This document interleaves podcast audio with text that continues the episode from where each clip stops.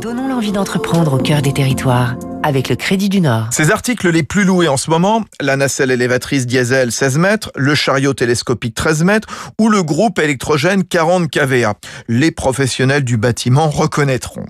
Salty, troisième acteur sur le marché français de la location de matériel, plus de 40 agences en France, une ETI familiale dont la quatrième génération est aux commandes à Marc-en-Barœul, près de Lille.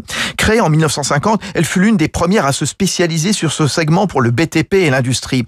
La famille Guillot est un nom connu pour avoir fondé dans la région en 1892 une entreprise de construction d'entrepôts.